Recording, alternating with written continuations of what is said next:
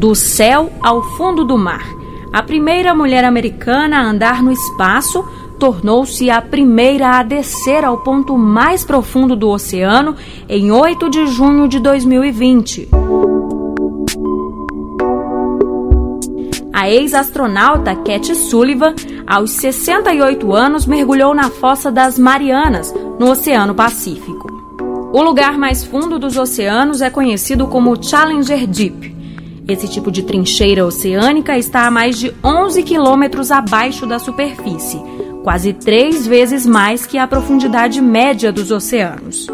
A área faz parte do Monumento Nacional Mariano, da Trincheira das Marianas, uma zona protegida dos Estados Unidos. A Fossa Mariana foi explorada pela primeira vez em 1875 pelos cientistas do navio britânico Challenger. Na época, registraram uma profundidade de 8 quilômetros. Os primeiros humanos a descerem até as profundezas do oceano foram o oceanógrafo norte-americano Don Walsh e o engenheiro Jacques Picard, em 1960. Somente cinco décadas depois da expedição pioneira, aconteceu uma nova viagem às profundezas do mar. O explorador dessa vez foi o diretor do filme Titanic, James Cameron, em 2012.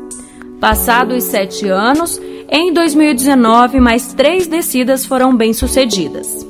Em 2020, Cat Sullivan participou da oitava missão ao fundo do mar.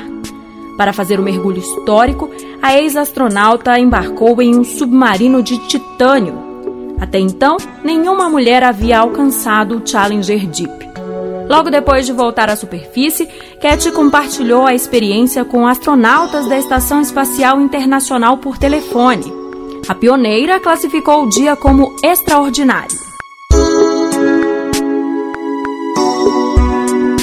História hoje, redação Beatriz Evaristo, sonoplastia Messias Melo, apresentação Sheila Noleto.